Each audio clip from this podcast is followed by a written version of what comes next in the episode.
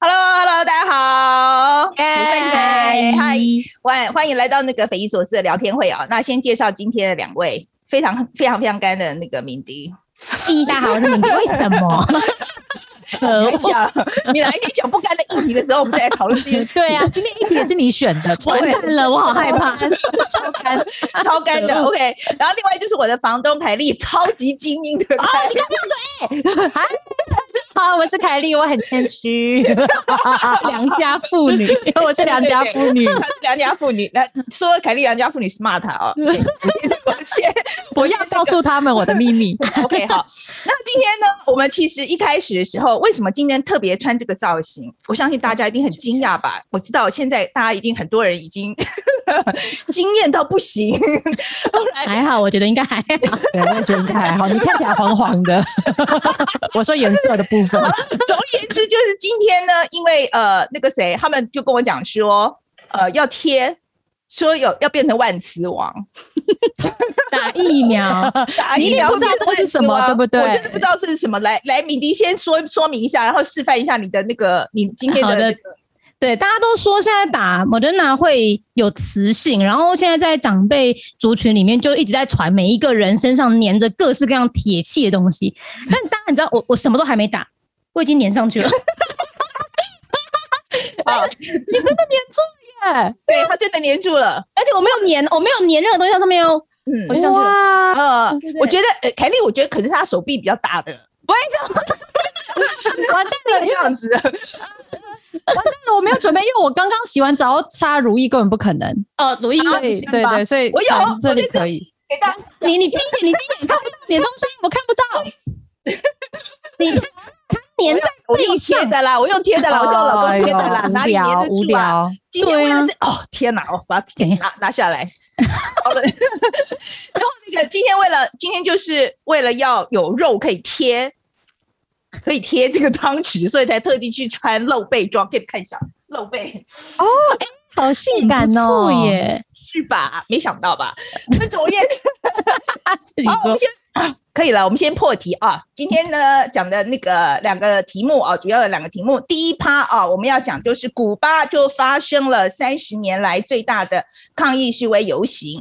那我知道很多人没有去过古巴，那很多人在想说古巴关我屁事。我我现在跟大家解释一下，我们为什么选这条新闻的原因啊。第一个呢，就是这个，哎，我们觉得这个古巴共产党是不是罩不住了？这是第一个原因，很好奇吧？啊，共产共产党罩罩不住。是什么样的状况？这样，第二个呢，就是古巴的困境，其实跟隔壁它有一个不讲理的胖虎有很大的关系。哈，有没有一点既视感呢？然后这个胖虎呢，就是美国。OK，好，那所以这这个是我们今天第一趴要讲的主题。那第二趴呢，我们今天是特地特地请到了这个市议员瓜吉。OK，我相信这个是不用太多介绍了啊，他他在待会会加入我们，嗯、那我们 会让他多一点时间，因为瓜吉一个人就可以讲一个小时。对，没错，反正古巴，我想大家也没有那么 care。对，欸、不要这样嘛。我觉得对，因为没办法，瓜吉要讲的是纾困啦，一定是跟大家比较息息相关。没错，那我先确认一下，因为那个网络网络留言，大家说今天好像网络有一点点不顺，我们请神父再帮我们确认一下声音的。跟网络状况，谢谢，可以吗？那我们先，我们继续继续吗？好，我们我们继续，我们继续，对对对。那我们先讲一下今天的照例啊，我们先讲一下这些选题哈，就大家的选题。来，第一题是凯丽的。好，那我要说一下，其实这是 Ken 翻译的，感谢 Ken 哦，他就说 这个澳洲。还知道给 King credit，该给的 credit 要给啊！我知道那个澳洲因为疫情，它最近又爆发了嘛，那他前一阵子也是疫苗库存不够啊。那澳洲总理感觉就超威，很成功的订到很多很多的辉瑞疫苗。就澳洲新闻就讲说啊，那个澳洲前总理就跳出来说：“哎呦，是因为我啦，我有去跟辉瑞董事长沟通，然后我还特别沟通好，要再跟总理说，剩下就是你的事了，还提出这个信去佐证。结果呢，辉瑞就跳出来说没有啦，跟那个前总理没有关系。”然后怎么会？然后那前总理就说：“他为什么要跳出来讲啊？”对啊，好奇怪。前总理的发言人就说：“没有，是因为很多商界大佬看不下去，觉得澳洲政府怎么这么无能，都订不到辉瑞疫苗，所以他才拜托前总理帮忙。然后就澳洲现任卫生组呃卫生的部长，他就说：啊，没有，他没有帮到忙，反正就是各说各话，很像一个八点档。”哦，很像我觉得台湾呢，对，我觉得状况超像，超像，因为也像哦，真的好像，也是澳洲，其实它也是守得非常非常的好嘛。嗯、然后它疫苗也是有库存不够的问题，然后大家也比较焦虑，然后就觉得哇，这是家家有本难念的经啊，我没有错，对对，我然后而且我觉得呃，其实这件事情哦，我我自己蛮 conflicting，因为我也觉得像疫苗这种东西，应该是国家统一出去采购。大家能力就是能量会比较集中这样子，那每个国家的情况真的不大不大一样吧？哈，那我们我们台湾当然这个我们政治地位非常特殊这样子，那我是不知道为什么澳洲要特地把那个前总理搬出来这件事情，我我就觉得很，我说实在，我觉得这个事情我就不大不大了不大了解，那是也许有澳洲的朋友可以来告诉我们啊，为什么他还需要说有前总理出来？跳出来讲这样子，好，那在这边呢，我们来呃呃，这个第一个那个网友互动啊，就是哎，来预约大家预约打疫苗了没有？OK，今天开放嘛，对不对？今天开放了，年轻人的族群，对，呃，年轻人族群应该是只是登记意愿而已吧？对，对啊，对啊，对，那 就是要比较不健康的年轻人。才会 有可以预约到，因为我 因为我都完全没有办法 qualify，我只是提供意愿而已。可是据我所知，像敏迪好像就成功预约到了。对呀、啊，你为什么会预约到？你为什么？因为我有气喘，而且我到现在还在拿药跟每天用药。哦，第第九类，你是属于第九，那你比我还前面呢、欸？我是第十类哎、欸，对。然后我已经预约好了，你你预约好打的时间了吗？范姐，我预约好了，我预约好了。你什么时候打？呃，下礼拜一，今天是经过了一点点 波折。我你老人家用网络很难，是不是？对，我就非常怀疑是我的问题，还是那个健保署的问题？我怀疑了很久，这样。反正总而言之呢，后来我就去 Seven Eleven，哎，那个真的那个速度非常快，这样子就很顺利。哎，那你礼拜一打，你会不会担心礼拜二要直播？对啊，不是会发烧吗？好像只有年轻人比较容易不舒服啦。我妈妈打莫德纳非常舒服。那那你应该是不用担心了。我也觉得你应该不用担心。我们就觉得莫德纳认证你为老人。对，我们先看一看了。我我其实没有想那么多哎，我总觉得说应该。就是如果真的要有症状的话，他哎，反正我觉得选日不如撞日啦。反正他就呃 available 的第一天，我就我就选下去了这样子。然后呃，反正看看喽。那 我觉得我老那没关系啦，我老公比我还老。那我们俩可以比较一下体温，看看这个疫苗是不是真的。对这个疫苗认证这个到底有没有道理？那也请大家啊、呃、来跟我们互动一下，告告诉我们的你们预约打疫苗了没有，或者是去填的志愿没有啊？那过程是不是很顺利？好吗？好，那接下来是钟汉的选题，我让敏敏迪来讲。好，因为让我讲这个也是很干的，可恶！就是美国 中汉选了一个一辈子不能翻身，可恶！就国务美国国务院他们在昨天公布了一个种族灭绝还有暴行防治的报告。那这份报告就首次点名，而且还很详细的讲有六个国家有种族灭绝的行为哈，六个包含缅甸、新疆、伊索比亚、伊拉克、叙利亚跟南苏丹。那其中还特别讲到缅甸他们现在在残害着这个示威者啊，然后还有关民主民主人士。然后新疆的部分就再一次的强调，美国认为中共对新疆的这个少数民族进行种族灭绝。OK，好，然后呢，呃，接下来呢，这这个事情，凯莉，呃，我觉得不要这样子了，好像都没有反应，你反应一下好了，这一条 什么东西？我刚才跟网友互动，不好意思，感到你连你都没有在听啊？对啊，你不是有那个那个新疆的那个住房子的那个？对啊，我有准备一个新疆，那我先讲新疆的好不好？好啊，你先讲一下好。好，OK。新疆的其实蛮酷的，就是新疆人啊，他们就在那个微博上面发文，就说他们在上海都租到房子。因为他只要说自己是新疆人，然后那个房仲就会问说是什么民族的什么，然后他就会说是这个维吾尔族人，然后房东就会说啊，不好意思，因为太麻烦了，可能警警方那边又要登记什么什么，非常难处理，所以他们都租不到。然后就在微博上面求救，结果留言都很挺他，哎，就是大家都说什么哎呦赵立坚呐，什么什么挺新疆棉，要不要救救新疆人？他们现在面临一些问题，他们只是想要在上海生存或什么之类的，要不要做点事啊？还有人就写说。他的炮友是一个新疆维吾尔族人，他们都没有办法开房间啊！好，我这个天哪，这个好严重哦！他们只是想要打炮，为什么不给他一个房间？标准不对吧？这样子，这我立刻觉得感同身受。所以，所以其实很多很多人在微博上是非常支持他们，觉得很不公平。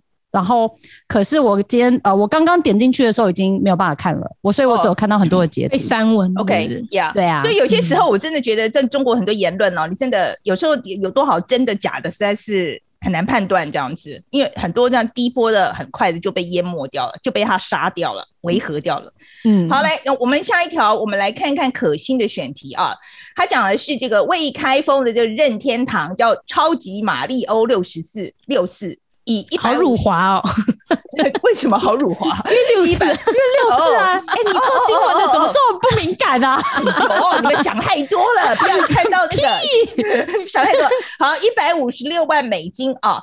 这是台币四千三百多万哦，哈，然后刷新了游戏的这个拍卖记录。那拍卖是从七月九号开始到七月十一号结束，那起标价格就是十万美金哦。那超级马利欧六四是极具代表性的这个游戏。那除了马利欧第一次有了配音啊，也是马利欧系列第一个三 D 的作品。不过专家指出，游戏拍卖市场过在过去一年是严严重过热，那百分之九十九的这个游戏标价都不合理。老实说，哎，我想应该大家都玩过马利欧吧。连我这种都玩过这样子，嗯、虽然我玩的是第一代非常古老的白机，对不对？像素版非常久以前的，对，非常久以前还没跳跳跳。反正 anyway，我觉得那个这个这个蛮有趣的哦。所以现在这个这个这么老的游戏，它这六四六四是六十四版吗？是什么意思？不知道，可能是那个古代的版本吧。而且是未开封的，是不是什么二 D 换三 D 的纪念版之类的？嗯、网友说的。哦 OK OK，好，好嘞，我们看一下。那刚刚我们问了很多网友啊，就说你们去预约了没有？那大部分朋友很多都说预约了耶，好多朋友都说啊，像什么 Daisy 啊，然后那个 JC Lin，然后还有阿信。哦，他说哦，他说也啊也这位他是讲说有登记，但是有国产的话会换国产的啊。嗯，然后大部分人都是两个都勾，然后有一呃有一位讲这 Emma，他他说他登记的是 AZ，哎，你们有选吗？我都勾啊，都勾哎，我也是两个都勾，我就是有什么打什么这样子。对啊，对，所以我我是觉得都还好。我问我老公，他他是那个美国人，他也都。都无所谓这样子，他说国产他也可以打，就台湾国产疫苗他也可以打这样子。然后基本上我觉得就是有疫苗都比没有疫苗好啦。哈。嗯，好，然后呢？包括科兴吗？包括科兴吗？包括科兴，我其实是哎、欸，嗯哦，嗯，我其实是哎、欸，因为我觉得很科学的讲，很科学的讲，我觉得有疫苗就是比没有疫苗好。嗯，好，然后呢，然后那个呃，然后有一位讲说这个约好打疫苗了。畅行无阻，避开中午前的尖峰时段啊。那有呃，我想这一位是比较年轻，他说已经登记有意愿了。好，那哦，有一位跟我是同一天，是 Grace，他下下礼拜跟我同一天打这样子。好，来好，哎哎呦，有一位有一个红字的，有个嗯，他说今天好骚，范姐今天好骚，我把这个当做称赞。OK，好，那接下来是我自己的选题啊。那呃，我想要讲的这个是有关于转型正义啊。呃，说实在的，我觉得呃，最近因为我们 Podcast 就是说故事的人，最后面做了三集的白色恐怖呃三部曲，然后是有关转型正义。其实我对于呃，这个议题就突然发生很大的兴趣，我承认是因为这个样子啊。那所以今天看到这个新闻，我其实是在听了《New York Times》的 Daily 的时候，他今天就特地讲了这个这个故事。那他这个故事讲的是那个有一个小城市叫做 Evanston 哈，它是在芝加哥的附近哈。那他他成为第一个要开始正式赔偿非裔市民的城市。OK，那他们这个方式呢，他们认为很有可能会成为将来美国如果要做转型正义的话，它可能会成为一个 model，它这个将来这个模式会传下去。这样，那在 Evanston 它其实只有四万五千呃七万五千人口啊，那它是以非裔人口居多。那最近就投票通过要赔偿这个非裔过去。在历史上哦，这么久以来所受到的歧视，那他们第一阶段他们准备了一千万美金了哈。那其实呢，他们怎么做呢？我其实蛮有兴趣的，因为他是经过好多年的这个市民咨商，就是他去一直去问哈，就是说你们希望用什么样的方式来赔偿？那很多人就讲各各种不一样的方式的，什么比如说年轻一代的就学贷款啦，或是呃培养他们的那个什么就业的能力啦，呃比如说就业的职能哈这方面的，那反正就很多很多。不同的方案，然后最后决定是用那个房屋补助的方式来赔。那这也是因为他们，就像刚刚凯莉讲的哦，他就是因为受到歧视，所以他很多房子他不卖给黑人，嗯，OK，在当时，然后他们用各种法规的方式，或者是说银行里面，他们就有一些内规，他就是说。白人住的地区，我就是不卖给黑人，这样或是不贷款给你吧，他就不贷款给你。对，对他就是他就说在白人区域，你黑人来 apply 来申请的时候，他把你拒绝这样子。嗯，那个时候就变成一个呃标准操作，一个 SOP 这样子。所以后来，所以他现在呢，就用这个方式，就是用房屋补助的方式来赔。那他的钱的来源是什么？大家总要有钱吧，right？好，什么钱？对，他的钱是卖大麻，耶、yeah! 好酷哦！卖大麻就是卖大麻的营业税，他多加一点，然后所以用这个钱来赔给这些过去有受到损害的非裔，这样。可是我印象很深刻，就是说他在最后一次投票的时候，就是决定要用房屋补偿这个方式去进行的时候呢，他们也是一样，就办了一个市民大会，那很多市民啊就来表达意见，其实是有辩论的。OK，他是有辩论的，可是我觉得那时候我在听的时候，我真的非常感动，因为所有的人上来讲话的都是赞成要做呃这个赔偿的，完全没有反反对声音，没有反对声音。可是辩论为什么会有不同意见？是因为他们认为赔的太少哦，赔的人不够多。OK，那我那时候在看的时候，我其实真的蛮感动，可是我也觉得说。即使是一个高度共识的一个社区，对于转型正义这么高度共识的这个社区，他们对于怎么赔这件事情，都是一个很敏感的议题，因为他们就觉得你赔太少了，你这你这样子，你这是我们我们受的伤害，怎么可以用这个来比？就是你这个等于是你欠我一百块，然后你现在用用用两毛五就给我打发这样子，所以他其实。其实我在看的时候，我是真的觉得这是真的是一个非常棘手的问题了哈。然后呢，在访谈过程里面呢，他有就提到这些受难者对他们来讲最重要的就是 recognition and apology。我这要再强调一遍，其实对于这些历史伤痕的受难者来讲，他们其实最重要的是要承认，他需要有一个正式的承认，说这件事发生过，这不是他自己的想象。嗯、OK，就是这件事真正发生过，这是 recognition。第二件事就是道歉。对他们来讲，钱真的是很其次的东西，所以我希望说，我觉得我们台湾现在还在第一阶段了，哈，是不是？我觉得我们这个呃呃，这个，我觉得我们还没有 社会共识要做，对对啊，怎么可能没有反对这件事？对，recognition 跟 apology 我们都还做不到，所以我们现在真的要要要努力了，这是一个非常长期的过程，因为。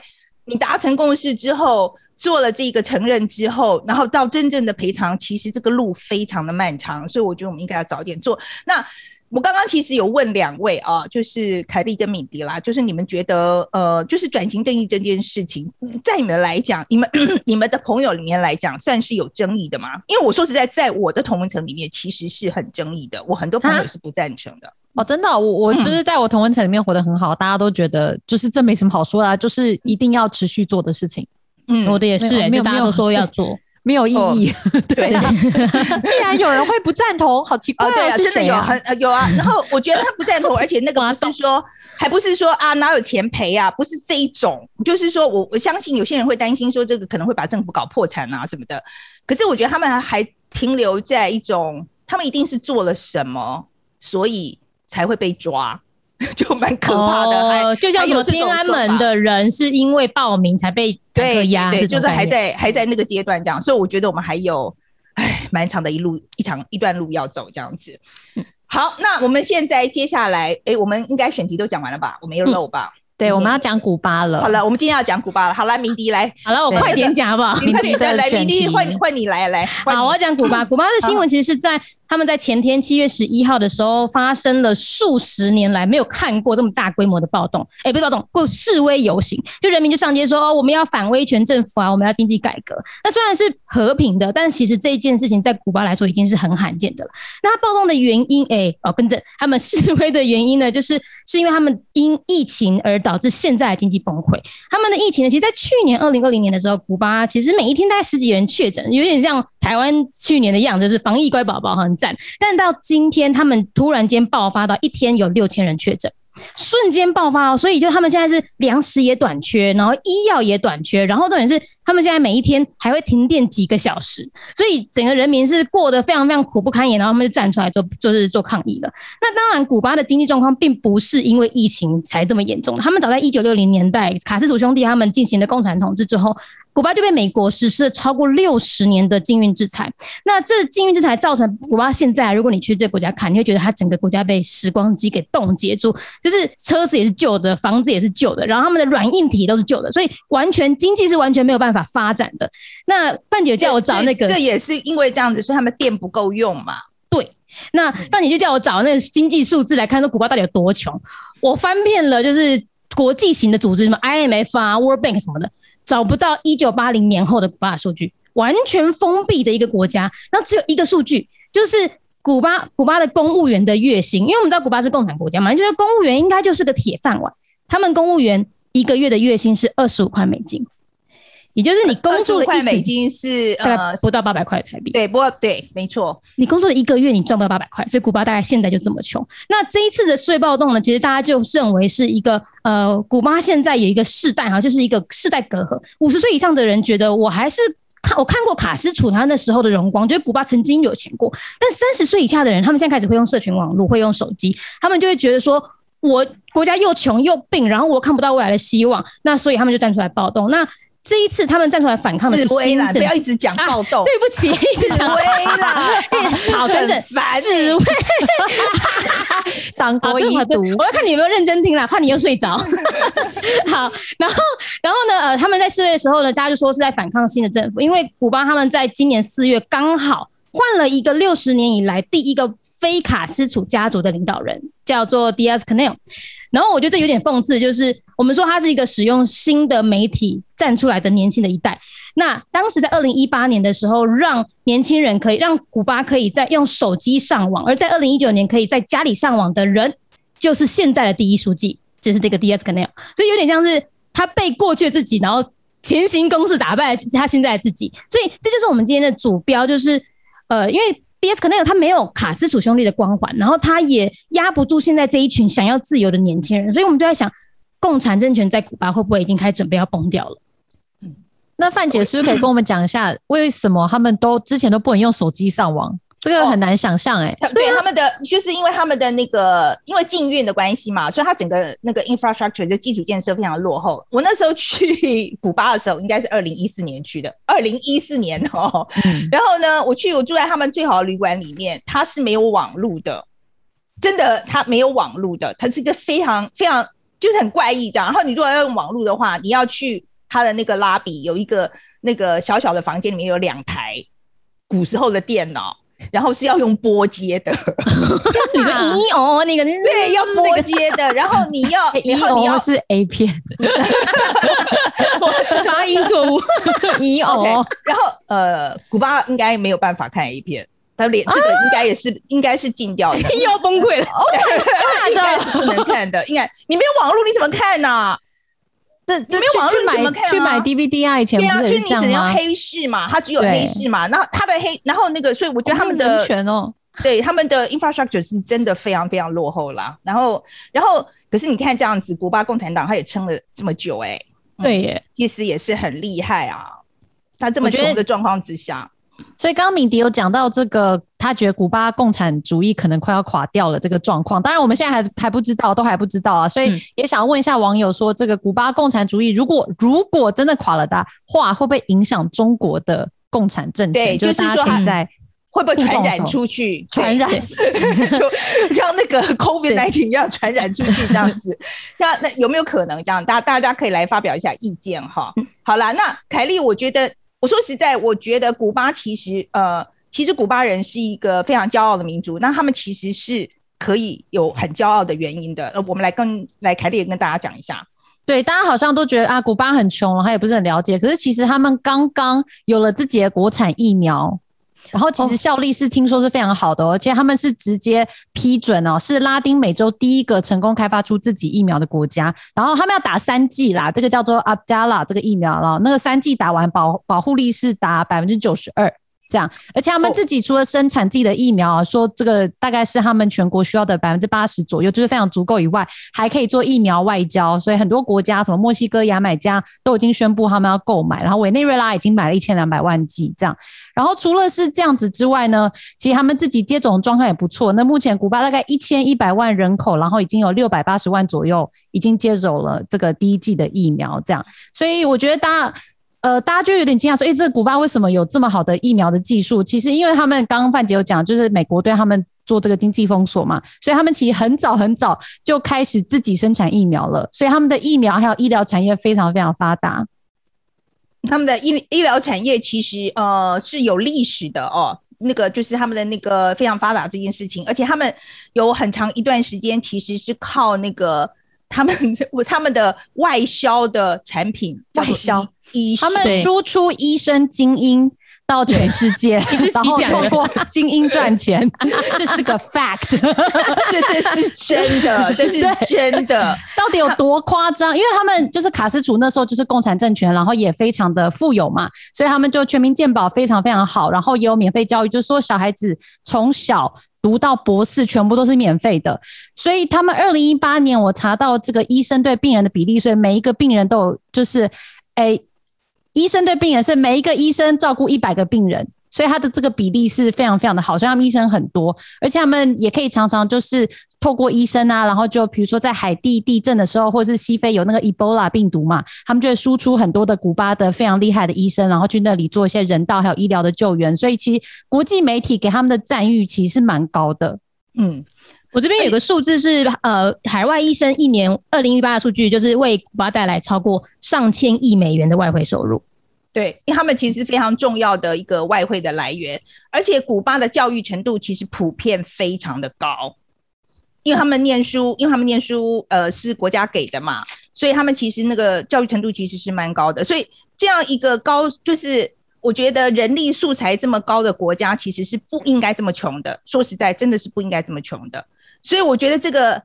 就很多原因啦，好，那我们不要直接就是讲说是因为共产主义的关系。可是我我觉得，我先讲一下这个这个古巴的这个，我觉得他现在最近这几十年会这么穷啊的几个一个原因。那我觉得最重要，哎，凯莉你的部分讲完了哈，嗯，那讲完了。哦，OK，好。然后呢，我我我讲一下说他为什么在呃会搞到今天这个地步啊？那。其实最重要就是因为他跟美国关系搞得非常的不好。那他跟美国的关系搞得不好，其实就是因为古巴的这个他本来的这个政权是亲美的，但是非常的腐败，所以后来就被这个共产党就是卡斯楚呢就推翻了上台。那因为美国那时候非常的呃反共嘛，哈，所以所以那个美国跟古巴的关系就不好。然后不好到什么程度呢？美国还到那个古巴去搞恐怖活动，哈。怎么办？做什么事情？美国那他们有什么爆炸啊什么的？OK，然后死了很多那个古巴的平民。嗯，然后呢，这样还没有，他还派兵啊，就是伪装成古巴被推翻的那些呃，有点像什么，就是被共产党哎伪装成古巴的反共人士的军队，然后就是去反攻回古巴这样子。可是其实都是美国。策划训练反串，对反串这样子，然后呢，就这个就是非常有名的，对，这是非常有名的侏罗湾攻击事件。好，OK，就是那个 那个侏罗湾攻击事件。我觉得问题是这一次美国真的很糗，因为他就是被古巴打败了。OK，他被用古巴的军队把他打败了，所以说。在当时的国际的氛围里面，其实古巴是非常受到国际社会同情的。你想想看，一个这么小的国家跟一个这么大的国家这样子，然后他因为他就是觉得说，我为什么要听你的？而且卡斯楚在当时是很有声望的，他是非常受到欢迎的一个领袖。OK，我老公那个时候，我们记我记得在迈阿密的时候去住了一个旅馆，还哎还是在应该是在古巴哦，在古巴的时候，对，在古巴的时候，我们去住了一个旅馆。我们刚好住到卡斯楚以前住过的一个套房，对，然后呢，反正总而言之，对我老公来讲，那简直是不得了的事情。可是那个其实说实在，他很朴素啦，这没有什么，可能是以前那个还在。当呃，就是那个共产党的小小组什么还还在里面很小的时候住过。不，总而言之，我意思是说，卡斯楚其实是在当时当代人物来讲，他其实是非常有声望的。OK，嗯，所以在当时来讲，其实我觉得大大部分的世界的氛围其实是认为正义是在古巴这一边。但是，是没有用啊，可是没有用。大家同情香港，可是没有用啊。对，就是没有用。然后呢，后来就是因因为被美国禁运嘛，哈，那禁运了这么久，那我跟你讲这个禁运啊有多惨这样子。因为那个古巴就在美国旁边，照理说他应该是可以赚很多美国观光客的钱这样子，但是就因为禁运嘛，所以美国观光客没办法进去。那他还那怎么样做呢？你这个需求很大，大家谁不想去古巴看一看呢、啊？Right？所以说后来他们就用一个折中的方法，就是说你必须要有一个特殊的名目，你才能够去古巴。所以说你就要有什么商务团呐，或是什么教育团这样子。所以那时候我跟我老公报了一个，就是。呃，那个 National Geographic 就是那个呃国家地理杂志，对，国国家地理杂志的那个他那个旅行社的那个那个部分这样子。然后呢，他们办办了一个教育团啊，所以后来，然后我们就去，而且还要包机，所以你就知道说他那个他的因为禁运的关系有多么的困难，他今天要发展观光有多么的困难。然后呢，到了那个，我刚刚就跟你讲，到了旅馆去之后就什么都没有啊，他连网络都没有。OK，然后呢，我觉得最严重的是，我有一次他们就安排了去跟一个他们的经济学的教授就在讲说，古巴的经济为什么会这么糟啊，就是这么贫穷。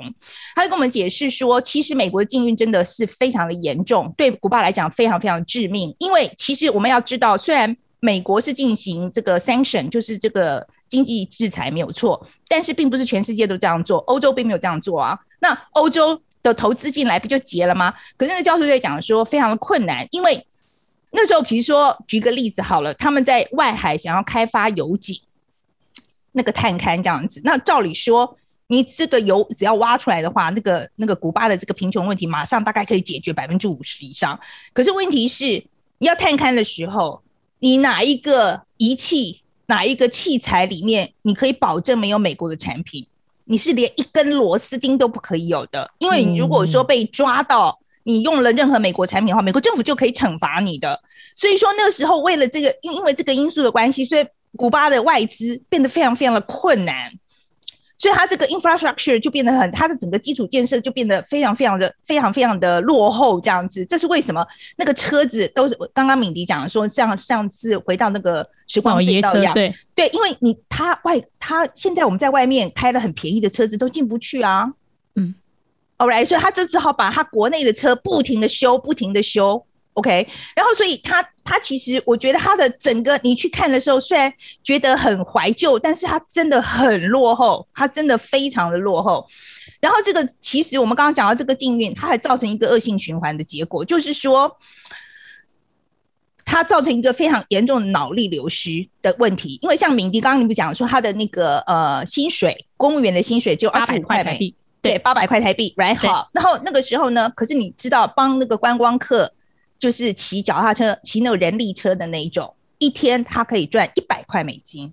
嘿，一天啊，不对，一天一天就可以赚二十块美金。我讲错了，一天可以赚二十块美金。所以这个你要知道他，他他去拉脚踏车，一天就可以赚公务员一个月的薪水。所以你要去做哪一个呢？他要劳力赚钱，别考。对，是不是？那就是劳力赚钱。所以那个时候我在旅馆前面，我们就雇了一个人力车。然后我跟司机在聊天的时候，他就说：“我以前在医院是当技工，是看那个 X 光片的。”哦，我想说，是看 X 光片的。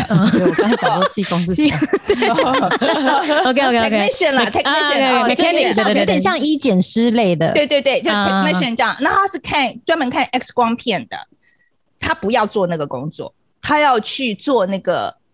劳力付出的这个人力拉人力车，因为他说这个钱赚的比那个钱赚多太多了，所以我们现在讲的就是说，这是一方面他国内的脑力的流失，另外一方面是有办法人都跑掉了。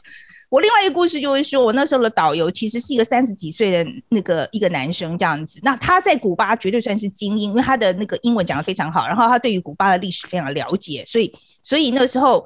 而且是 National Geographic 嘛，雇的他们都是就是都雇最好，就是高级团呐。对啊，是啊，是真的是高级团。这而且我真的非常鼓励大家都去参加，他们真的设计的非常好，这样非常非常知识性。总而言之，他这个导游他的这个程度非常的好，可是我就可以感觉他非常的愤怒，就是我就可以感觉到他那个，因为他口气有时候在讲的时候，你就会觉得说啊，反正就是啊，就是都有一点负面的口气在里面这样子。那后来我跟他聊天的时候。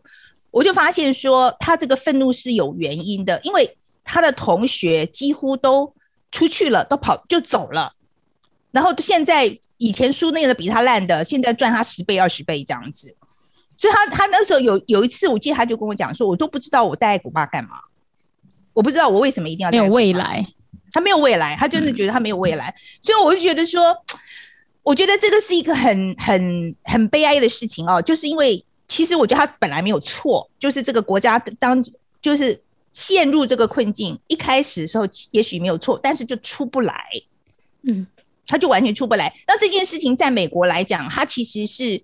哦，我我大家我相信大家都看到很多美国媒体其实做很大的报道，是因为古巴的这个问题其实是牵涉到美国的政政局的。那为什么牵涉到美国的政局？大家知道啊，就是佛罗里达，如果有看我们美选的那个直播的时候，就会知道佛罗里达是非常重要的摇摆州，是会决定美国大选的。OK，然后呢，佛罗里达有非常多的这个古巴的移民，那这些古巴移民就是在卡斯楚上来的时候。跑掉的这些人，因为反共嘛，他就跑掉了。这些人，那很多那时候他就放啊，你随便你来，你就坐船去吧，哈，随便你。所以很多人就坐了船，真的就跑到迈阿密去了。所以在佛罗里达有非常大的这个古巴社区，他们都很反共。所以当你这个民主党的像奥巴马的时候，他当他就说啊，你看这个古巴人民这么可怜，我们我们重开跟他们的关系好了。所以其实那时候很。这个古巴社区里面，其实这些这群人是非常反对的。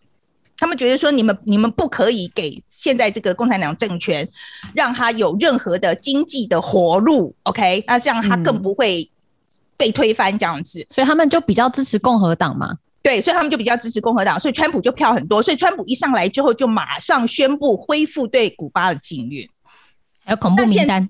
对，然后现在呢是拜登，right？那现在这次是拜登的话，拜登更惨，因为现在连民主党内都一大堆人说，你一定要坚持对古巴的禁运。嗯，所以我说实在这个东西，我觉得我在看的时候，我觉得我我觉得搞到这样子，其实说实在最倒霉就是古巴人，真的，他们真的很穷。OK，他们大部分人一个、呃、一天好像赚两块美金吧。OK，是真的很穷，然后。我觉得一个这么高品质的这个的国民，然后过得这么贫穷是不对的，真的不对的。不管当时的原因是什么，这样子。我现在想要问大家的是，就是说，呃，这两位啊，我就我觉得敏迪跟那个凯莉啦，我你们对这个古巴这个故事，你的 take away 是什么？你的心得是什么？敏迪先讲好了。好，我我觉得刚刚在听范姐讲，然后跟我们丢了一个网友互动，我觉得比较像是。呃，好像在看苏联最后垮台前的那几年，就是他已经人民开始呃有点呃有一个有一个领袖已经想要开始开放一些媒体，然后人民也开始要要反抗呃反抗政府了。那我不知道，所以我才会丢一个题目，是到底会不会影响到？因为我觉得会影响到委内瑞拉，但可能影响不到中国，这是我的想法。嗯，OK，你你改变你的说辞了耶！你刚刚明明说会，怎么可以这样？没有，我刚刚想的就是委内瑞拉。啊，时间有限，时间有限，你快点！不是，好不爽哦。好了，我我我自己觉得啦，因为中，我觉得不会影响到中国，因为中国真的它没有这么贫困的问题。再是大家去看历史，如果我们先撇开人权的问题的话，其实美国真的要。用禁运搞死一个国家的经济，他是做得到的。可是我觉得 it's too late for China，所以对，就没办法。对，现在已经做不到了。中国太大，对，中国太大了。然后，可是我说实在，我自己的 take away 是，我觉得你不管是哪一个政体啊，就是说你是民主政体或是共产政体，我觉得当你没有办法照顾到人民的基本需求的时候，总有一天，OK，我觉得，我觉得人民会告诉你说，你这样做是不行的。我觉得现在古巴已经到那个程度了。虽然说，我觉得他们对于自己的国家很爱国，然后也觉得自己的国家就是很骄傲，文化啊什么的。可是你当你喂不饱人民的时候，就是要变了，这个事情就一定会变。所以我觉得这个是不管是民主政体或是集权政体，我觉得这是不变的道理。民生一定要先顾好。我真的觉得你，你今天不管做任何事情，你。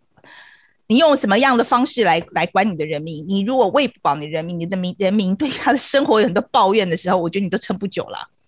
然后你就最后都，然后像那个古巴现在用集权的方式压了这么久，我其实非常意外哦。我是说真的，因为他们真的非常的穷，而且他们的外援其实是很少的，尤其在苏联垮台之后，其实他们的外援是非常少的，所以还能撑这么久这样子。好，那我们想要看看我们网友们对于古巴这件事的看法，这样子。大家都说不会影响中国，哎，对啊，一片大家都一片的，我也觉得原本乐观的周敏迪，但他最后一刻改变他的说法了，是没错，哎呦，墙头草，居然居然修正嘛，对对，居然马上就改变改变主意这样子。啊，有一位讲，有一位同意，哎，有两位耶，对，有两有两位说会耶，他说，而且他说他比较好奇是北韩，北韩更封闭。嗯、然后呢，他说为共产体制国家多少会受到冲击，这样子，只有两位这样子。然后有有一位他讲说，哦，他说中国中国哪有共产，只剩下独裁，其他很多人都这样讲啊，就是像集权，他是资本股资本主义国家，所以他是集权资本主义国家吗？哦。听起来有点缺集权，这样子是这样吗？听起来好像有点有钱，就是台湾以前的啊，对耶，十大建设时期，没错，集集权的资本主义国家。OK，好，好了，那今天我觉得差不多了哦。哎，我们那个瓜吉来了没？瓜吉如果如果来了的话，我觉得我们就赶快把他拉上来好了。对，对我们不确定，对我们对现在是是一个落赛的状态，一开始网络。有了有了，哎呀，起来了，你为什么扣起来了？扣子扣才不对吗？后面一个人都不奶露背的，我们每一个人都不奶露背的，可以了吧？可以了吧？哎，怎么有 echo？哎，怎么 echo 有 echo？呱吉年级落赛传传染过来了，你不是很会直播？啊，好了。不是我跟你讲，因为我我刚刚我刚刚我我刚忘了我把你们的那个直播画面开着，因为我刚才听你们讲什么嘛，讲古巴的话题啊。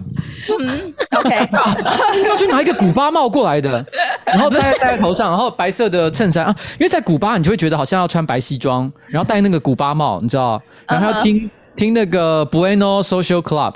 你这个叫做 stereotype，对，古巴人是各式各样的人，这是 stereotype，OK，对对对对，刻板印象。哎，可是说真的，我本来真的蛮想去古巴玩的，就是去古巴观光，嗯、但是我后来看了一下，搭在从从台湾搭飞机过去，最短的路线还是要三个三呃三十个小时以上，我听了就疯掉，真的、哦你，你能想象在飞机上五十呃三十个小时吗？哎，那个台湾去古巴。的签证是就是他承认台湾护照吗？就我 I I don't 我不知道他们有我不知道，因为我身边有朋友去过，所以理论上来讲，我觉得应该不是问题才对。但是具体来讲，我也忘了我们摘啦，我也不知道。哦，因为我其实，在那边有碰到几个台湾的的游客。所以我我还那时候还蛮惊讶的，他们就跟我说是从台湾飞出飞出去的。对，OK，呀，好啦，来，瓜吉来，我们今天请你来哦。嗯，是。这个你的你你不是要露胸毛吗？我我没有胸 毛啊，我已经毛了，我已经尽力了。因为我刚看到大家今天都这么盛装打扮，所以我后来心里就想说，我也不能落落人后。所以，但男生真的这个衣柜里面没什么特别的东西，所以我只能够把扣子少扣几颗陪陪大家这样子。但是因为真的没什么锻炼，然后所以是极限了，极限了，不要再逼我了。有啊，留留留言区说拜托不要，那就算了，就算了，好了，对啊，说不要就算了，而且这个 leg 奶就很不舒服。好了，其实我我们找你来，我其实蛮好奇，你之前有是不是成功有处理到那个外送不能送酒精的问题？因为台湾已经没有大麻了。没有成功，没有成功。哎，我今天找你来喝一下失败的案例。我跟你讲，我跟你讲，没有，它其实看起来是有进展，但是那个进展呢，不是真的我们想要的东西。因为其实我们刚刚讲到的这个关关于外送酒、外带酒，它其实是两个议题。外带跟外送其实是不一样的概念。那目前外带，因为之前是连外带都会被检举，那现在外带是已经就算是通过了。那在大家的努力之下，这个有有一个成果，但外送其实还是不行。那这个要如果要讨论这个问题的话，其实已经要退回到二零一五一六年，那个时候曾曾经有一度讨论。过网络买酒的议题，然后但是后来因为一些儿少团体，什么全国家长联盟之类的抗议，然后所以才导致就是说到现在为止，大家对于外送酒精饮品这件事情呢，其实还是有非常大的疑虑。因为我必须要跟大家解释一下哈，就是说。这个这个哎，等一下，今天的主题是讲这个吗？因为我是对是王，因为这很重要哎。可是这个我也很有兴趣，因为我每我老公每天都会叫我，就是我去 Seven Eleven 就要买一瓶啤酒，我就觉得他很烦，因为啤酒不外送，他不行啦，他就说他买一箱在家里，他就会拼命喝，所以一天只能买一瓶，因为他一天只给自己喝一瓶这样，所以我就要每一天去买，就很烦。我跟你讲，因为因为这个问题其实分两个层次，第一个问题就叫做酒可不可以外送。第二个就是所谓的，譬如酒吧，就因为我们那时候最早是为了酒吧业者才呃在疫情期间的生路，所以我们才会讨论这个问题嘛。但酒吧业者的酒，就算如果可以外送酒，这个是成立的。但是酒吧业者的酒可不可以外送，其实又是另外一个问题。因为我们今天讲外送酒，指的是譬如说瓶装好的商品，比如说可能是红白酒，或者是清酒，或者是说像我们现在手上拿的这种商业啤酒，因为这些东西呢，可能都经过台湾的相关一些食品检验的规则，然后才进口或者是生产，然后放到什么 Seven Eleven 架上去贩卖，所以。所以本身作为食品是没有任何问题的。但是酒吧业者他所卖的酒叫做调和酒、调调制酒啦。哈。这种调制酒呢，依照目前台湾的规定是只能够在店内饮用，因为毕竟它的成分原料非常的复杂，每一个每一家店可能光是有在卖的酒就几十种甚至上百种，那常常会有一些很搞怪的客人，像我这样，这个台这个这个餐盘上的酒一个都不想点，我一定要叫他点一个我完全没看过的特调，我就有些人会这样嘛，对不对？哦，对对，没错，我我差点讲你是 OK，因为可是好像这这这样的人好像不少，所以这样的人其实蛮多的，这样的人其实蛮多的，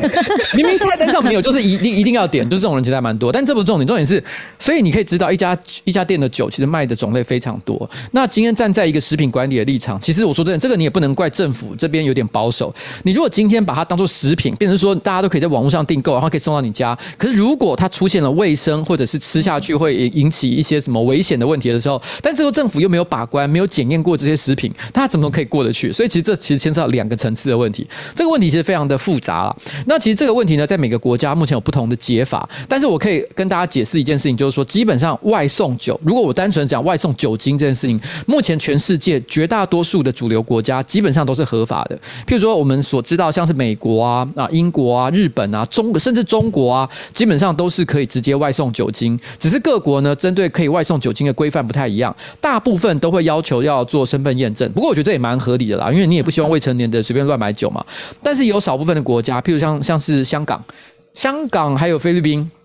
香港不是国家啦，对，香港不是国家哦。呃哦，你这个外国势力分子，对啊，你这样不行啦。可是我跟你讲，这目前为止这个部分呢，的确香港的规则跟中国这个这个，呃，我我先讲，不是我赞同这个词汇，但是我是要用呃香港这个地方的讲法，就内地跟内地是不一样的哦。你不要紧张，不要紧张，都不要解释，要解释了，不要怕。可可是我好奇的是，你的那个外带酒精是怎么是用什么方法去绕啊？它其实是这样哈，就是因为我们也知道说，其实酒吧业者其实他们在疫情期间，那他们都不能开店嘛，然后不能店内饮用。如果连连外带外送都不能做的话，哇，那他这个店租啊，然后人员的薪水要怎么付？所以他们也非常的辛苦。所以那时候我们的做法就是，我们先去请。台北市的财政局，因为我毕竟是台北市市议员，我当然是先问台北市的财政局嘛，说，哎，这有没有办法办法可以解决？那财政局说这个是中央法规，他不能做，所以他只能够出公文，就是说有点像是他在在我的请托之下，然后出个公文去问中央财政部，就来个解释，就是说，哎，到底可不可以开放，让他们去做外送或外带？因为那个时候其实是因为台湾很多的酒吧都已经在做外送外带了，可是这时候突然出现大规模的检举，那个那个大规模检举其实蛮有趣的，就是。他并不是说可能有一个邻居，然后看到有一家店，他附近的一家店在外送，所以他就偷偷跑去检举。其实不是这样，他是突然之间一夕之间，台全台湾从南到北很多酒吧同时收到了检举，就在那一两天之内。哦，就大家说好一起去抓。就这个这个，我会觉得这个有点规模性的行为啦。我在想，可能是某些。某些单位、某些组织，他可能就是天生对这个行业不是很满意，所以他就觉得说我要去检举他们。好，但这是题外话。然后后来，那我们就是说，那请中央去做一个解释。但中央那个时候其实稍微给了一个有点闪躲的答案，他就说：“诶，他现在也没有，也不知道该怎么做。”所以他那时候就因为是台台北市财政局去问他的嘛，所以他就反过来问台北市财政局说：“那不然这样好了，我们要解决两个问题。第一个问题是我们要先解决生，就是就是关于呃。”外带外送酒的这一个身份验证问题，所以你是否可以先提出一些呃可靠的做法？OK，然后第二个，因为因为毕竟这个要改。也是全台湾一起改，他不可能只有台北市改，所以他就问台北市财政局说：“你可不可以去调查一下全台湾各县市啊，台南啊、高雄啊、宜兰啊，然后台中啊，每一个县市政府他们的想法是怎么样？然后把它收集起来给财政部。其实老实讲，这应该财政部要做，可是他把这个问题丢回来。但是我那时候我的我的看法就是，我我觉得我跟财政局就讨论，就是说没关系啊，我们就赶快把这事情处理一下，我们就去我们就去处理。那身份验证的问题，我们办公室来处理。然后呢，这个这个。财政那那个财政局去收集各县市政府的意见，这样子。那后来财财那财政局有收集到这个台湾各县市政府的意见之后，那后来因为在外带这部分，大部分的人意见是比较比较没有什么问题，但外送呢，有的赞成，有的反对。那因为因为毕竟这个有一点点，我怕这个拿出来公审的感觉。虽然我知道那个名单大概哪些哪些人是赞成，哪些人是反对，所以我这边呢就还是。孤影其名啊，我们就不要特别把这些人列出来，但是只能够说大概一半赞成，一半反对啦。那因为这样的关系，所以财政部最后是决定，就是说外带可以，但外送不行。但坦白讲，我相信如果对餐饮业有一点了解，就知道，如果今天有任何一家餐厅，不要说是酒吧哦，餐厅啊、小吃店啊，任何一种，你只做外带而不做外送的话，在疫情期间基本上是活不下去的。嗯，没有人光靠外带业务就可以活得下来。所以其实这大家还是很辛苦啊，所以我才说，你问我说成功了吗？我个人是觉得围成功。就是我觉得有迈进一步，但是我们也没有因此放弃啊。那我们我们其实这个办我们办公室呢，其实在这礼拜，其实我们又重新就是在这个中央的这个，因为我不是中我不是立法委员，所以我们不能直接在立法院去提案，但是我有在这个。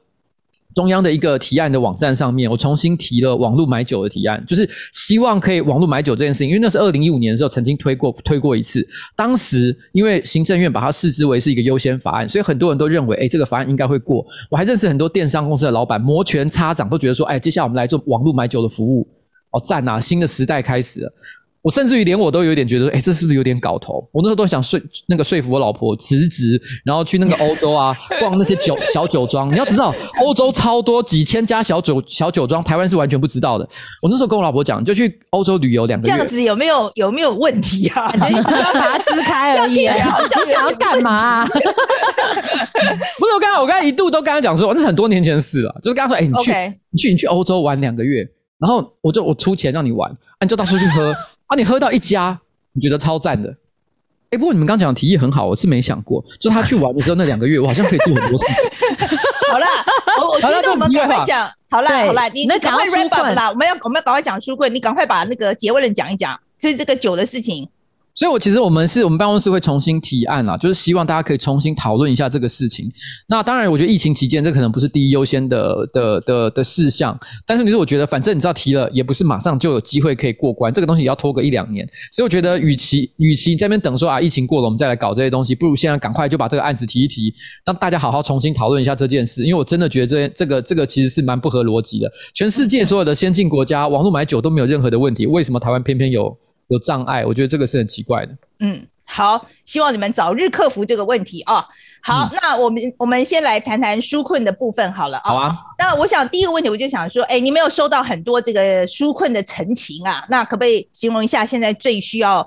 呃，纾困的是哪一群人？他们现在状况怎么样？哎，其实我觉得不能够说谁比较特别需要纾困，因为我觉得现在需要纾困的行业真的白白种，来找我们的很多啊，什么外送员啊，然后零售业者啊，咖啡厅的老板啊，那百货公司的业者啊，然后幼教呃呃托幼啊，然后呃。电影院啊，然后金融从业者啊，身心障碍啊，然后捷运公司啊，公车司机啊，各式各样，每个行业都有他们自己的困境。像举例来说，好的，前阵子就还有一个比较特别，是放射师。放射师就是他他们觉得说，在这个疫情期间，然后大家都会关心第一线医护人员多辛苦多辛苦。可在这过程当中，他们觉得这个放射师觉得说，他们其实是完全没有人注意到他们。他这个过程当中受到了很多的折磨、困扰，但是于是呢，大家都就不管是纾困也好啊，还是说是这个这个讲讲鼓励他们的辛劳，还是怎么样的，都没有人想到他们，所以他们就觉得内心非常的抑郁。这件事情其实我也是觉得哇，那事情很多。那因为我必须要说，基本上纾困的方案，还有纾困的裁员，绝大多数百分之九十以上都是来自于中央，所以其实老实说，这个这个职责呢，跟立委的关系其实是比较接近的，但是跟台北市议员的关系就是在于说，因为。纾困的规则实在太多太复杂了，所以导致其实很多人打电话来，第一件事情就是要问我到底属不属于可以纾困的范畴？如果可以，那我应该要怎么做？或者是我觉得我应该可以拿到纾困的钱，可是为什么我没有拿到？那我们就是不停的要去给他们做各种 FAQ。那虽然我其实我不是说中央没有做任何懒人包跟 FAQ 啦，但是我觉得我们现在的工作就有点像人肉 FAQ。反正他们打电话过来，Okay. 然后呢，一九二二也说明不清楚的事情，我们现在要跟他讲清楚，然后帮他解决一些。难以解决的问题，对这个其实也是很大的功德啦。因为有些人真的，我觉得因为政府的那个公法规有时候真的是很复杂、啊。哎、欸，我觉得很复杂，因为我前一阵子有研究过，我觉得超级无敌爆复杂。其实这也是为什么会有人提议普发。我先讲普发是一个，也是一个很有趣的议题。它它其实正反面都有它支持的理由。但是于是呢，为什么要讲普发？就是因为规则太复杂的时候，就会导致很多。呃，尤其是弱势族群，弱势族群的知识资讯落差是比较大的。其实你会发现，其实通常可能比较有钱的人，然后受到教育程度比较良好的人，他反而会比较知道这些规则，所以他会去申请到这些补助。可是越是那些真的超级需要帮助的人，他反而根本不知道怎么做这些事情。对，你把它搞得太复杂，这样子。好，嗯、来，敏迪来给你问下一题。好，呃，我想问一下，最近诶六月的时候推出纾困四点零计划，包含什么打工族啊，然后农业啊等等的，还有新创业、新创业者。那你你对纾困四点零的看法是什么？你觉得他有做得好吗？还是有要改进的地方？我觉得纾困四点零跟去年的办法比起来，哈，当然是顾及到层面其实比较多。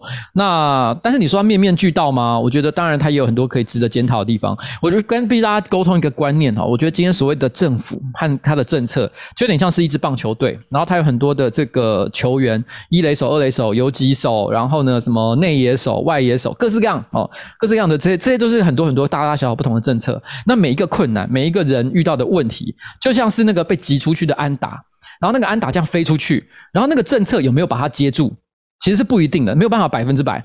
那如果今天假设有一支球队，他一天到晚在漏球，都没有漏接，那我们就会说这个球队呢，真的不是很好的球队。可是即便是这世界上最优秀的球队，他也不可能有百分之一百的防御率，因为永远都是有一些没想清楚的地方。如果今天有一个政策，他已经上路了五年、十年，啊，如果说他还有很多漏洞的话，那你可以说他一开始的设计就有问题。这个政府相当的怠惰。可是大家想说，疫情哈，从爆发到现在，就是去年到现在，然后呢，纾困方案不断的改版，到现在所谓的四点零，其实也是大家边走边改。那有如果有任何漏接的地方，当然我们还是要检讨啦。作为不管是公职，呃，我作为民意代表，还是作为政府的公职，我觉得其实大家都要检讨。可是我觉得大家也必须要。就是稍微有个同理，就是说，其实有一些没接到的球，不见得是他调缸诶，他可能就是刚好那个时候没想到。好了，那他漏他漏接了什么嘛？我可以举一个小例子好了，像比如说大家知道那个打工，打工其实这个兼兼差族其实是也有他的纾困方案的。如果你今天这个劳保金额是在投保金额是在两万三千一百块钱以下，那他其实是。这个四月三十号的时候呢，有投保记录了的话，你就可以请领一万块钱的这个纾困纾困金额。OK，那这个这个我觉得听起来也很 OK 嘛。可是你知道，我们就遇到一个一个一个一个，就是我们的陈情人，他说，因为他们的公司呢是排班制，那因为劳保的。他所谓的有没有算到健保这个日期，是看他有没有排到那一天有没有排到班。他刚好四月三十号没有排到班，所以导致于说他被认定其实没有劳保资格，也就是因此他没有得到拿到纾困。可是这个我觉得当初所谓的四月三十号作为检定标准这件事情，我想中央可能只是单纯的总是要有一个。时间点嘛，嗯嗯，嗯，你你不能够说，因为因为举例来讲哈，你不可能说，呃，四月三十号公布这个纾困方案，然后呢，但是你是一直追溯到你可能五月六月，然后你才去开始打工的人，你也要算在纾困里面。其实这样听起来也蛮奇怪的，所以当然是要有一个时间点。可他没有意料到是啊，干没排班的人怎么办？嗯，当然这个东西还是要解决啦。我只是说，这个就是在设计这个方法的时候，一开始就啊，干我没想到。嗯，那我们有我们有注意到，我们有纳入，就比如说八大行业或是一些茶室的小姐或是性工作者，他们有没有办法做纾困？不然他们现在还要出去工作，不是也很危险？嗯，呀，可是我必须要说哈，这件事情这个就是一个很有趣的状况，因为呃，其实现在针对八大行业呢，其实是有纾困方案的。我不知道大家还记不记得，大概在去年疫情刚爆发的时候，其实就有。呃，一些八大业者，然后跑到台北市议会来开了一个非常盛大的记者会。我觉得现场洋洋洒洒，大概来了几十个人吧。他就在台北市议会的这个这个这个大厅。然后呢，我坦白讲，那一天真的很很有趣。每个人都是穿的那个，诶，那天好像大家清一色都是穿白色的衣服。然后你会感觉到有一些很明显，就是有点像是阿迪亚那种人。哦哦哦，就是就是就是有一点点。比较有江湖味的一些一些小朋友，然后呢，他就穿着那个全部的人都要穿白色的 T 恤嘛，可是有少部分他还是穿着黑色。我那时候，我那时候因为而且而且大家看起来都呃神态都有点疲惫，感觉像昨天晚上都很忙很累。然后我那时候在那个那个外围看他们那个记者会的时候，我内心就在想，哇，其实我在猜。因为其实很多像这种呃这种这种年轻阿迪亚要聚会，被人家就是打电话叫来说，哎哎哎，我们要去哪里搞些呃做一些事情的时候，通常都是穿黑色的衣服比较多一点点。嗯，那我那时候看到现场绝大多数人都穿白色衣服，我觉得他们是有一点想要表达，就是说其实我们并不是。呃，给给那种社会上传统的那种刻板的那种不良印象，但是因为有很多人的衣柜里面真的没有白色的衣服，有一些奇怪的颜色，说泛黄的，对，他当下就有一种，哎、欸，等下我今天要穿什么？硬 着头皮，因为你你看到九成都穿白色，但是有几个就是，哎、欸，怎么那几个穿黑色是冲关系？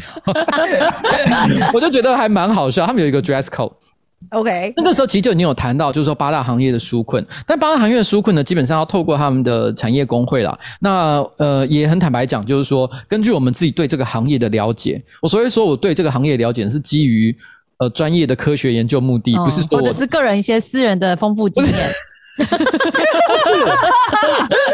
也可以啊，很重要。没关系，很重要啊。对啊，对啊，没关系啊。对啊，都想要支开。体察民意嘛，体察民意。对对对对对。可 是我们的理解就是说，其实有蛮多人其实还是没有去申请相关的一些补助，有很多的行业，他可能有各式各样的原因，譬如说他可能并没有加入工会，然后或者是他有其他的一些不方便的地方。反正总而言之呢，其实真的去请领纾困的人，其实并没有说真的来到行业的多数。那甚至有些人，他们可能如果真的非常需要钱的话，还是可能要透过其他的方法，譬如说可能呃到其他地方从事这类的工作去解决他的困境。所以其实还是觉得蛮可惜的啦。我们希望就是说这个八大行业呢，我觉得最终来讲，我觉得因为毕竟他现在在台湾的社会就是处在一个比较特别的地步。如果今天他在台湾是一个相对来讲比较合法的一个行业，那我觉得今天对于这些呃从业者他们的这种合法权益的保障，我相信也会比较容易管理，就比较不会出现像这种就是这种呃呃好像。不管是身份上的认定啊，然后呢，补助上的认定啊，都会出现各种漏洞的情况。好，我这边插一个问题啊，呃，其实是一位网友问的哈，他说这个有很大一部分靠家教为生的这个外聘老师都没有办法领到教育部或者是劳动部的纾困金，而且金额范围相差很多。那以学校名义申请这个教师钟点费必须被打折，而且剩下的金额很多呢，就只有两三千元，只能够选择一所，根本没有办法支撑老师被疫情下影响的生活。我想他这个意思就是说，他的金额实在是呃杯水车薪了啊，就是这个这个金额实在很太小这样子。呃，我先讲一下美国的经验啊，因为其实美国是普发嘛哈，所以然后它其实金额。还不少，而且有些，比如说有些家庭，因为他其实没有动用到这个，就是动用到这个钱，那很多还是存起来这样子。嗯哼，OK。那另外，在美国现在因为慢慢的已经要恢复经济了嘛，哈，可是他现在很多地方都缺工，因为很多人就是手上还有钱，所以他不愿意出来工作。嗯，所以我觉得这个是很强烈的对比。那在台湾来讲，嗯，我我相信我们这位网友讲，就是说台湾这个数字实在非常的低。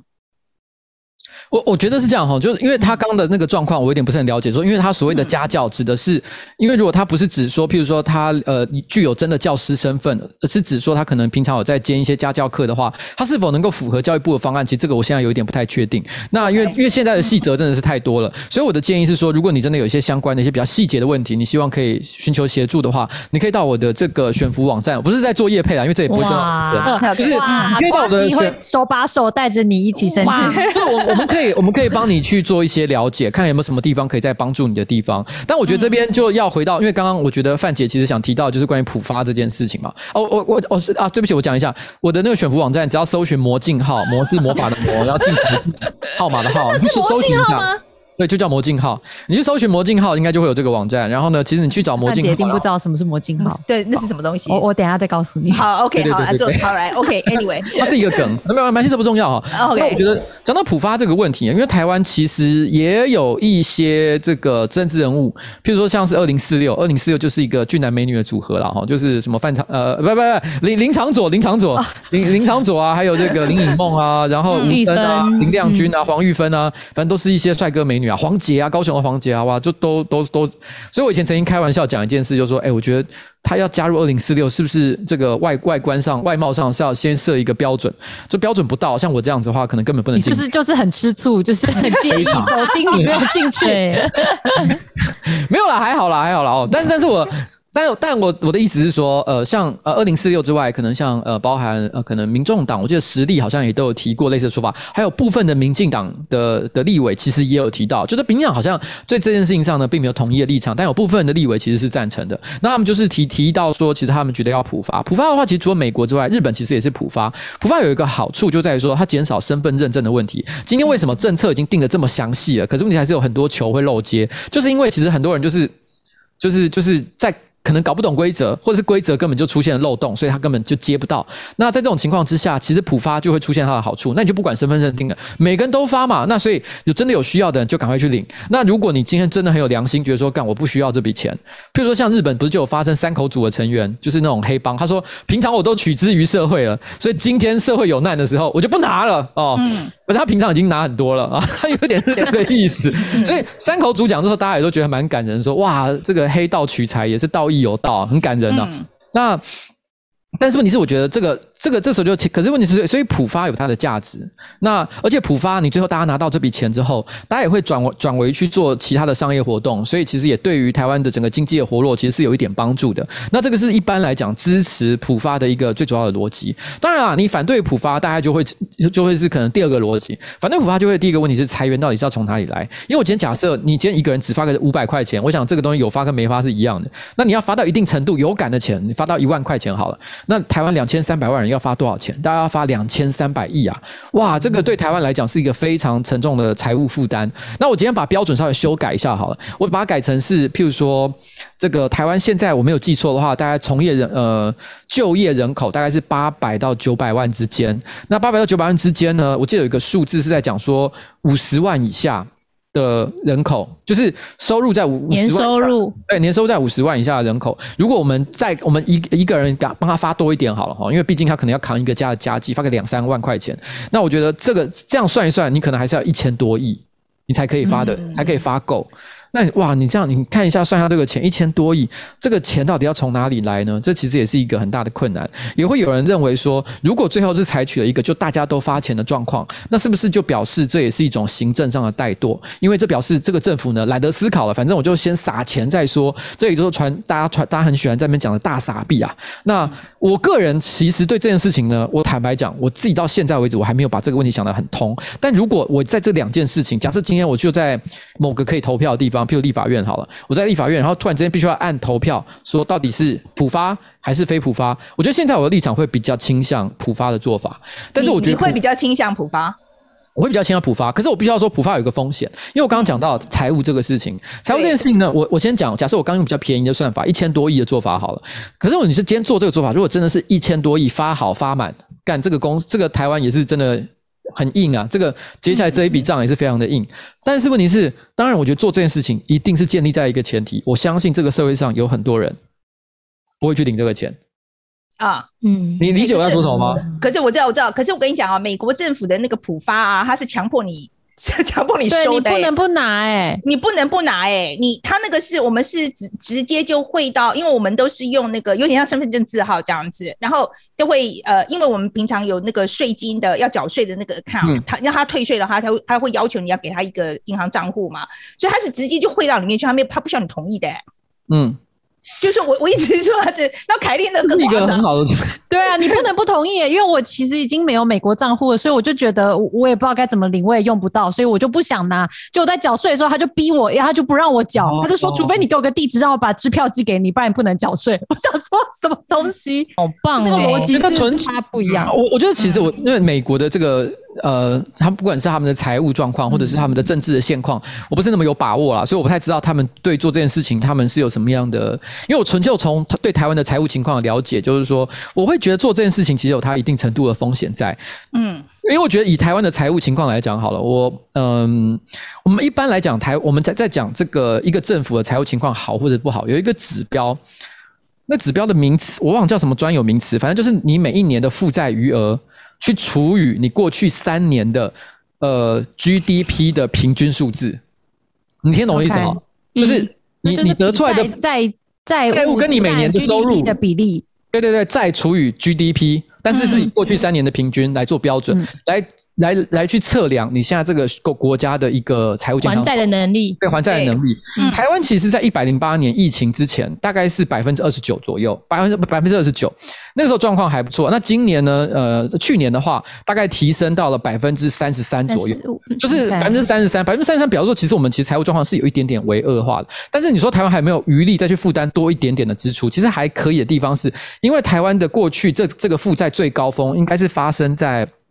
一百零一零二年左右那时候，我有点忘记具具体的年份，但当时最高是来到百分之三十六，那是台湾财务就是状况最差的时候。那那我觉得，可是我觉得，我觉得我们这个财务状况很好哎、欸，对啊，百分之三听起来很低，很好哎、欸，很多国家都快百了耶，对啊，对啊，美国是一百多的样子，然后那个我记得日本好像快要到三百哎，哇！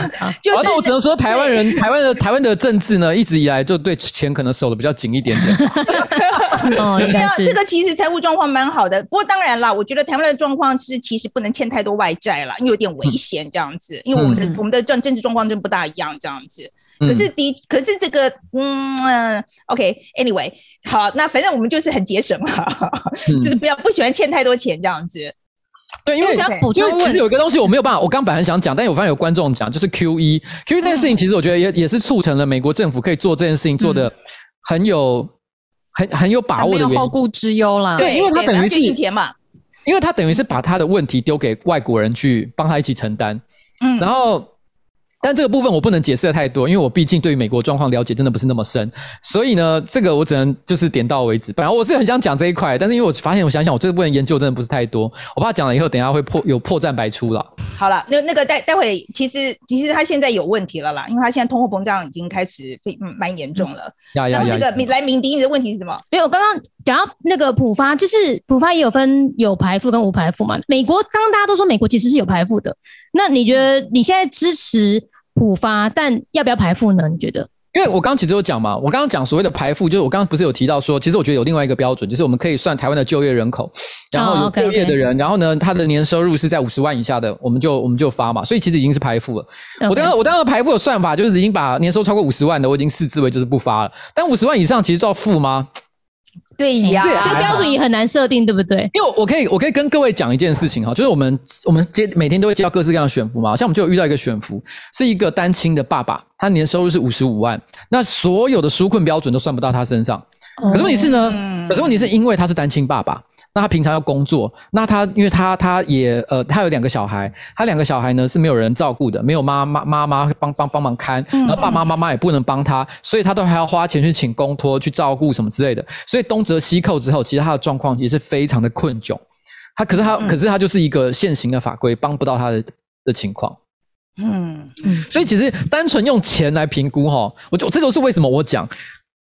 假设今天政策是一个棒球队的各种这个这个呃各种什么接球员，其实他不可能是怎么球都接到的，你知道我意思吗？真的是你只能说我们尽量去接，我们尽量让我们的防守做到滴水不漏。可是怎么样都会有几颗漏漏接的球。那在这种情况之下，因为如果说是真的非常，我们觉得非常，因为我觉得我们办公室就会接到很多，我们觉得听了之后，我们觉得很惋惜。可是我觉得现行的法规帮不了他的情况，我们也只能听他诉苦。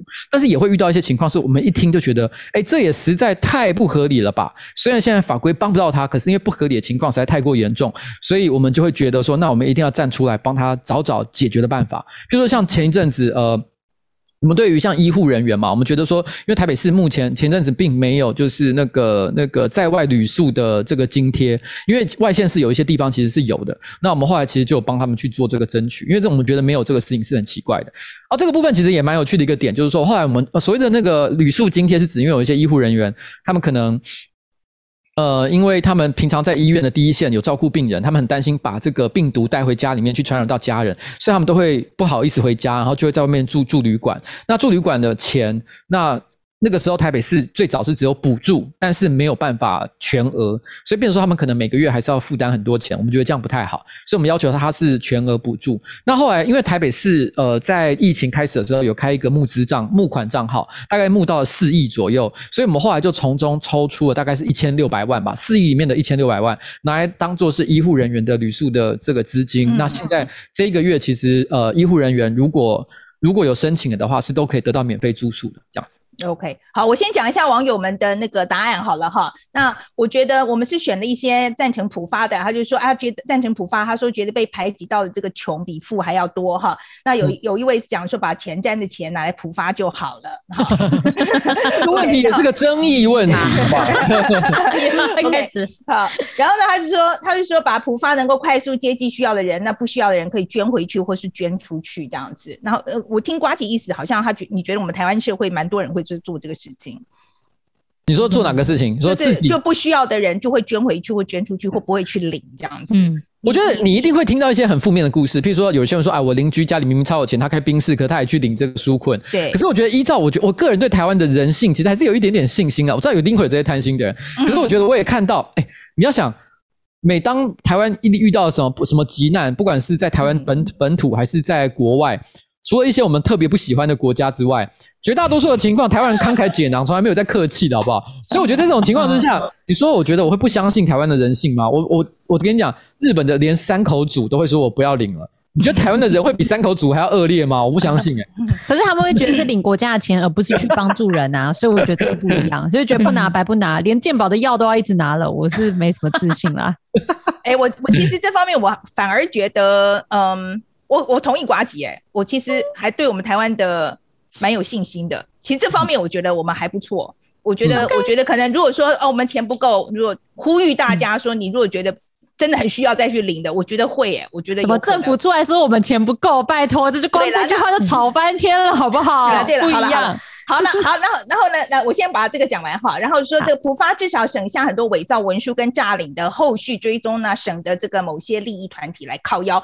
那这个其实其实说实在，很复杂的发是要成本的。这个是事实，对，这个是、欸、我这个要提一下，对，因为你知道刚刚我讲到那个打工族的那个薪水，那个那个那个补助请领，其他的规则漏洞是很多的，因为有很多人都为了这个问题，他其实没办法领到钱。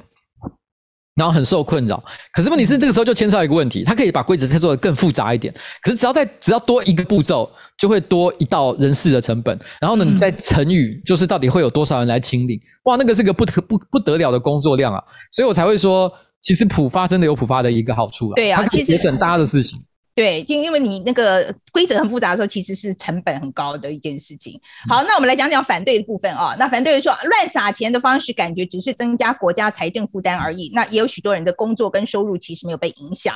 然后普发最后都是要还的，OK。然后纾困细则一大堆，就代表政府没有钱了。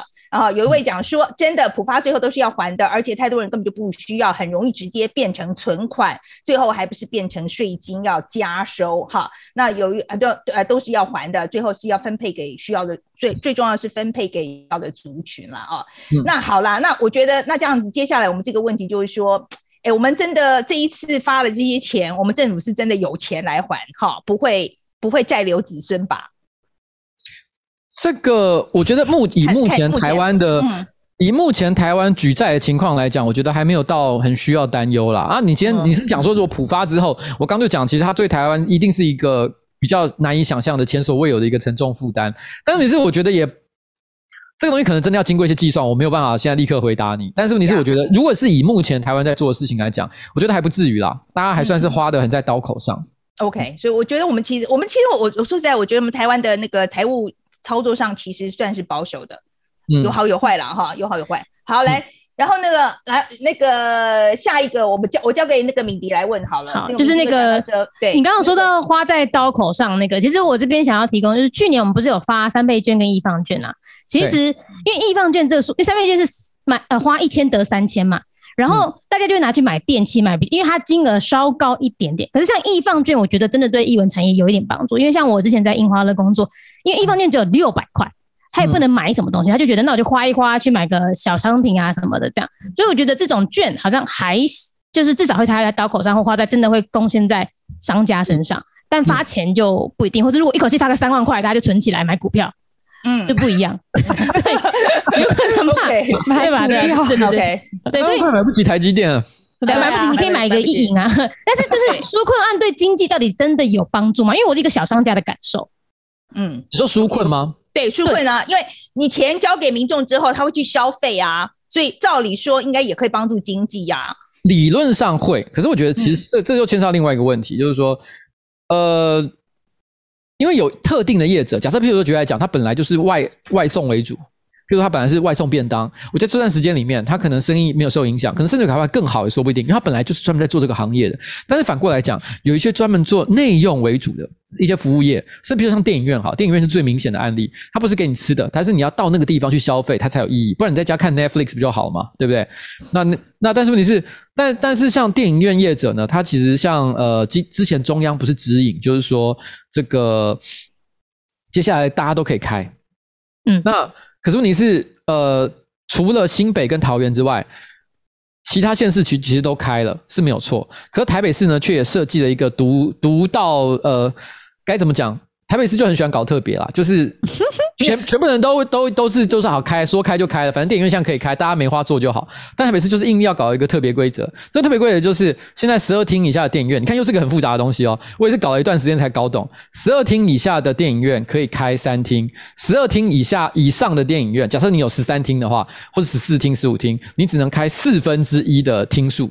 啊，烦呢、欸！我 听得懂，那要整除 还是什么？就是那他是要无条件舍去吗？还是对，就是就是比较大的，比较大的要开比较比例比较低的。我跟你讲。其实我觉得他这个电影院的这个搞法，他很他的逻辑其实应该很简单，他就想要做总量管制。因为本来梅花做的意思就是说，他要过做总量管制，而且避免人口的密度太高。可是我觉得台北市政府为什么会这么想？他一定想说，因为除了在电影院现呃的里面看电影之外，外面通常还是会有个大厅嘛，那会有人在那边进进出出嘛，啊、所以他会觉得说。超过三厅以上的人，感觉上就啊，是不是有点可怕，有一点多？所以我就觉得说，好，那十二厅以下的小电影小电影院，你只能开三厅哦，其他都不能开哦。那十二厅以上就差真的，你场地可能比较大一点点，那你可以开四分之一厅。可是我必须要说，我觉得这个做法呢，我觉得也是想的很多，但是问题是也我我觉得他的初衷可能也不见得是错的。可是这时候他就会出现一个问题，那个问题就叫做。就叫做那我问你哦，像真善美好，我但我先讲，我没有要害谁啊，不要讲真，对不起，我不要讲。你点名了，你点名了，讲了，你讲了，我们置顶 了。我跟你讲，假设一个小电影院，真善美怎样？我说假设一个小电影院，它只有三厅，嗯，按照规则就是三厅全开。可是因为它也只有三厅，所以表示它的这个入口处也比别人小很多。那你觉得这样子管管理有意义吗？你懂懂我的意思吗？它等于在惩罚那些比较大的电影院。嗯，然后对。那大影院，它它设计了一个豪华的入口，豪华的大厅，让大家或坐或卧。结果它反而因此受惩罚。而且它开了之后，你要知道，这些大电影院它开了之后呢，它不可能那个入口那个大厅那个 lobby 它不开灯吧？所以你不开冷气吧？所以它冷气电费都还要照付。所以你知道，我后来知道这个规则一出之后，所有电影院者回家第一个事情就是打开算盘在那边算钱，说：“哎，我这样开到底会不会亏啊？” 你懂我意思吗？因为其别的县市的第一个想说：“哦，开了，那我现在赶快开，然后赶快排片单，让那个电影院观众可以去看。”可是台北市的电影院业者不一样，他们是在那边想说：“ 哎，干，我开了会不会亏钱？” 对我美和我可能就不开啊，北河我就开开看，有点像是这样的感觉。你知道那个时候，其实我我那时候就有感觉到，其实电影院我有遇到一些电片商，他可能心情就有点受到影响。他本来以为哇，终于可以这个开始卖电影票，就发现好像又有点不太行，所以他就有点我我他没有来跟我抱怨了，他就在他自己的 Facebook 上可能就发了这个抱怨文。那我就是作为民意代表嘛，我就主动去传讯息问他他说：“哎，所以你还好吗？有没有需要帮忙的地方？”他也没有要要求帮忙，他就只是单纯就是跟我讲啊，我觉得这规则如何如何如何。我那时候一边听，我心里一边就想。你知道我那时候想到什么吗？我想到说，哎，真可怜，电影院业者真的应该要帮个忙。可是我转念一想，如果他变成三加十一怎么办？哦哦哦哦哦！你知道我的意思吗？好了好了，哎，我跟你讲，我们时间不够，赶快问最后一个问题。来，敏迪，你问一下那个译文工作者。对，就是我们身边其实刚刚也有网友留言说，有一些译文工作者因为有兼职，或者是说，哎，关于有没有到呃加入工会或是纳劳健保，所以他们就不能领到钱。然后我觉得，想要现在现在政府或者说现在呃，对于这个译文工作者，他们有没有什么更完善的措施？我先讲，其实这个问题，这个问题也是很复杂。译文译文纾困这部分其实是很独特的，你知道我意思吗？就是因为因为我们大家都知道，就是说，如果今天你只是一般的劳呃呃，你一般的工作者，你可能就是领。月薪或者甚至于是领时薪、日薪，你怎么计算其实非常的容易。可是艺文工作者他到底怎么算他的收入，其实非常的困难。到底是有工作或没工作状态也非常难以理解。因为很多的大家都知道，可能譬如说，假设是剧场演员好了，你可能有长达三到六个月时间都是在排戏。嗯，对，你并没有真正去工作，你是在排戏做排戏这个动作。但是你是也因为疫情的关系，他排戏也不能排，然后巡回演出也不能做，所以其实使得他们的生计大受影响。可是又很难以计算他到底损失在哪里。所以那个时候呢，如果针对一般劳工，所以他的纾困都会来自哪里？来自劳动部，劳动部也为他们定个规则。但是呢，如果今天讲到艺文工作者的话，他就不是劳动部去管的哦，他其实是文化部去管的。那现在就会出现一个状况，因为有很多所谓的艺文工作者，他本身同时具备两个身份，因为艺文的工作。没有办法养活自己，所以他会有第二份工作，他可能会去打工。所以这个时候，可是因为他当他有打工，他有投劳保。比如说，有些人，我那时候我记得有一个，好像在网络上有提到的一个案例，还是有来找我们，我有点忘记了。他其实是一个在电影院工作的艺文工作者，他有在打工。那那他就呃被认定他其实是劳工。我先讲这件事情在政策上的规划上来讲，其实也没有不合理的地方。因为虽然的确你有艺文工作者的身份，比如说你可能是一个舞台剧的演员，可是对于政府来讲，你有一个正职工作叫做电影的电影院的员工，所以他用电影院员工来决定你的纾困方式，这听起来合理吧？对不对？就是因为你真的有收入嘛，你的收入主要收入来源是电影院工作嘛，他也不是给你纾困的机会。可是这时候麻烦的地方来了。他在劳保上面投的呃保费是两万四千块，我刚刚是不是有讲打打工的打工的纾打工的纾困方案是要在两万三千块两千两万三千一百块以下的标准是可以让你去领，所以它等于超过这标准。可是电影院呢，在过去这一个月时间里面是没有工作的，所以因为它又是排班制，所以他领不到任何的薪水，结果他两边都拿不到纾困。哎、欸，我说实在，瓜姐，我在听这些事情的时候，我就会想说，我觉得为什么？我觉得真的实在非常小气哎！我觉得这些时候不要计较这些事情，就是我觉得这些朋友真的很，就是说，比如说他两个工作这个事情，我们不能说他只是一个译文工作，他 qualify 其中一个就可以领了吧？我真的觉得，哦，这个时候要跟他们斤斤计较这些事情呢？对，所以我觉得这个这个现在针对这件事情，其实我觉得也有蛮多人意识到这是有问题的。所以像呃时代一样的有一个就是应该他是不分区立委吧，就王婉瑜，王婉瑜他其实目前有提出一个建议，就我不知道他这个东西推动的情况进度如何啦。但我知道之前他有发表一个看法，他认为应该让译文工作者可以选择他要请领，就他让自己选是劳动部的还是是文化部的纾困方案。这样的话对他来讲认定会比较容易一点点。嗯，会简单很多啦。我我简单简而言之，我是真的觉得这个时候要从宽认定，不要从严认定。我我是真的觉得这个时候，我觉得多发一点没有关系的。嗯、我我真的觉得，就是真的让我觉得重要的是，我觉得只要有个制度，它一定会有漏洞，一定会一定会有人钻漏洞。我觉得这个时候有些时候就是让。真的拿拿，我觉得让需要的人拿到帮助这个事情放在前面，不要一直在想去补漏洞那个事情。对，我我也认同了，嗯，对我我我是真的觉得 priority 应该是让那个困难的人要赶快拿到。这样，我们还可以塞一题吗？我们还有三分钟。哦，可以。哎，你们这是这么准时就要关门了？对对对，盖台是把我的节目，对，没错，盖到我的台，盖台。好了，那这样，我跟你讲，我觉得您这个回答都很长，我觉得这样有点危险。这样子，我觉得我们在这边，我们在这边 wrap up 好了。今天非常谢谢瓜吉来哦，真的很很很感谢你这样子来来跟我们解解释这个很多这个纾困的这个部分哈。然后希望将来以后来我们来谈谈呃。